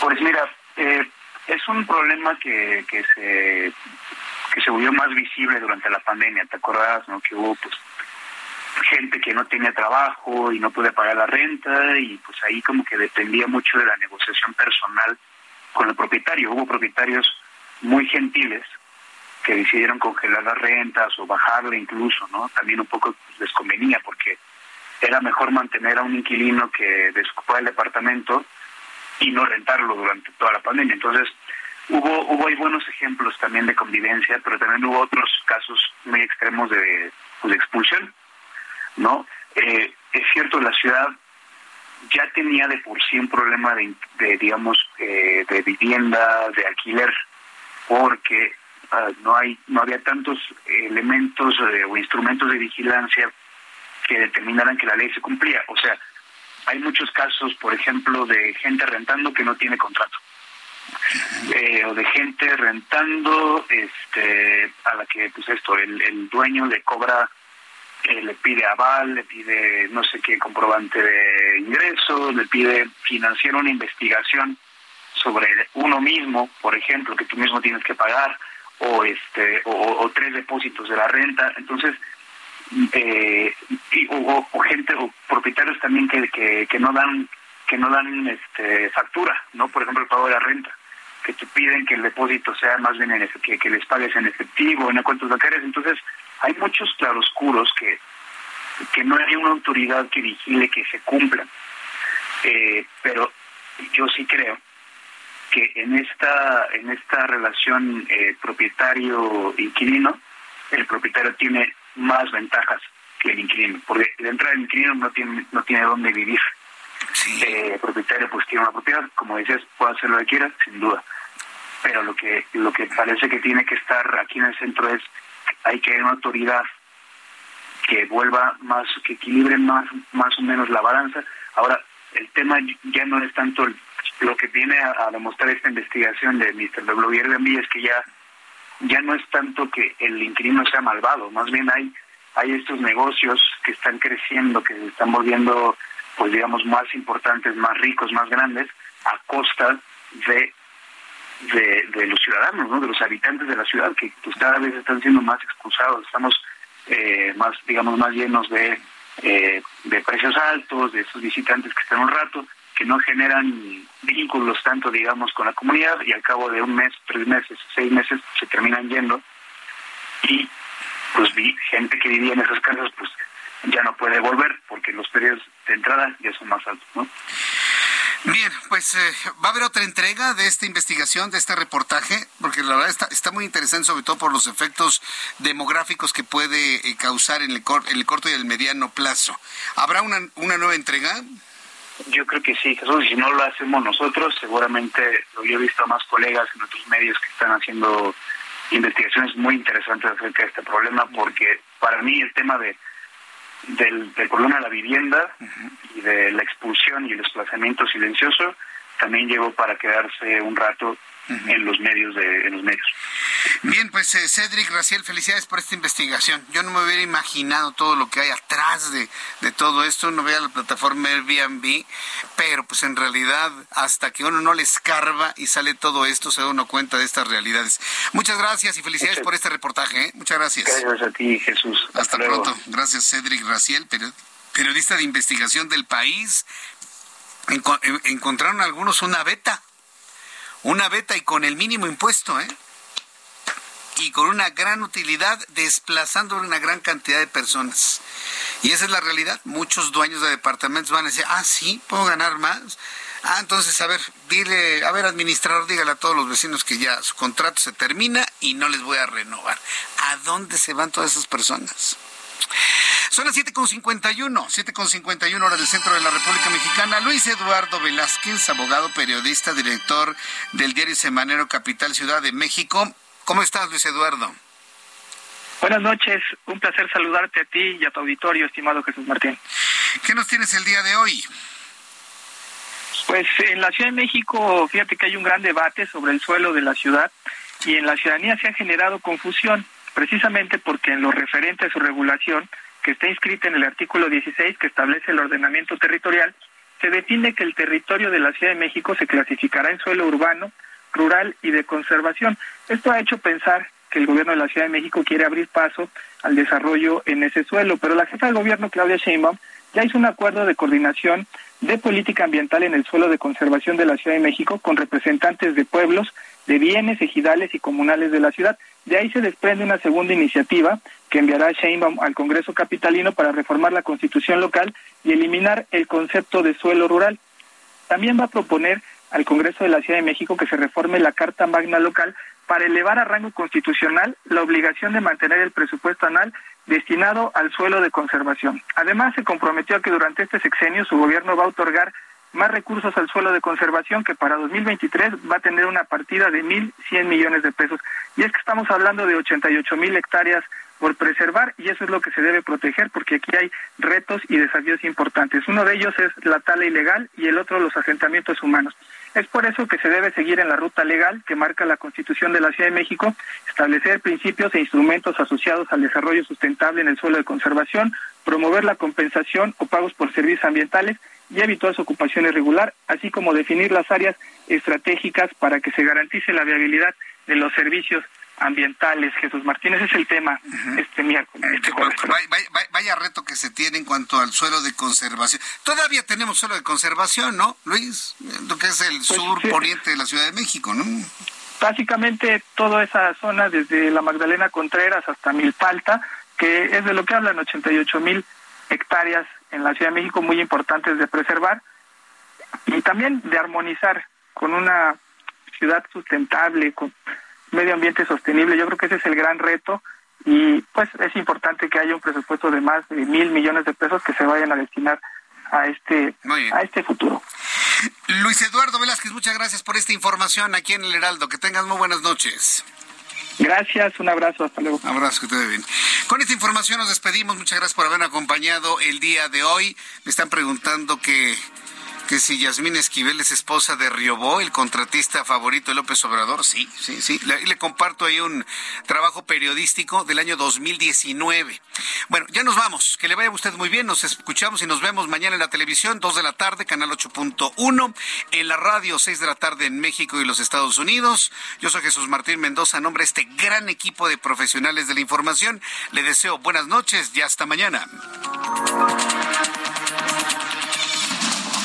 Esto fue Heraldo Noticias de la tarde con Jesús Martín Mendoza.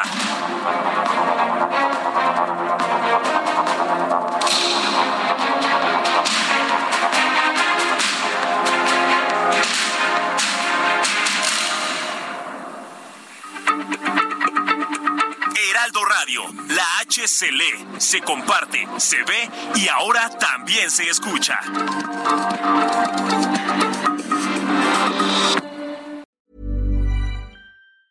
Planning for your next trip? Elevate your travel style with Quince. Quince has all the jet setting essentials you'll want for your next getaway, like European linen, premium luggage options, buttery soft Italian leather bags, and so much more. And is all priced at 50 to 80% less than similar brands. Plus, Quince only works with factories that use safe and ethical manufacturing practices. Pack your bags with high-quality essentials you'll be wearing for vacations to come with Quince. Go to quince.com slash pack for free shipping and 365-day returns.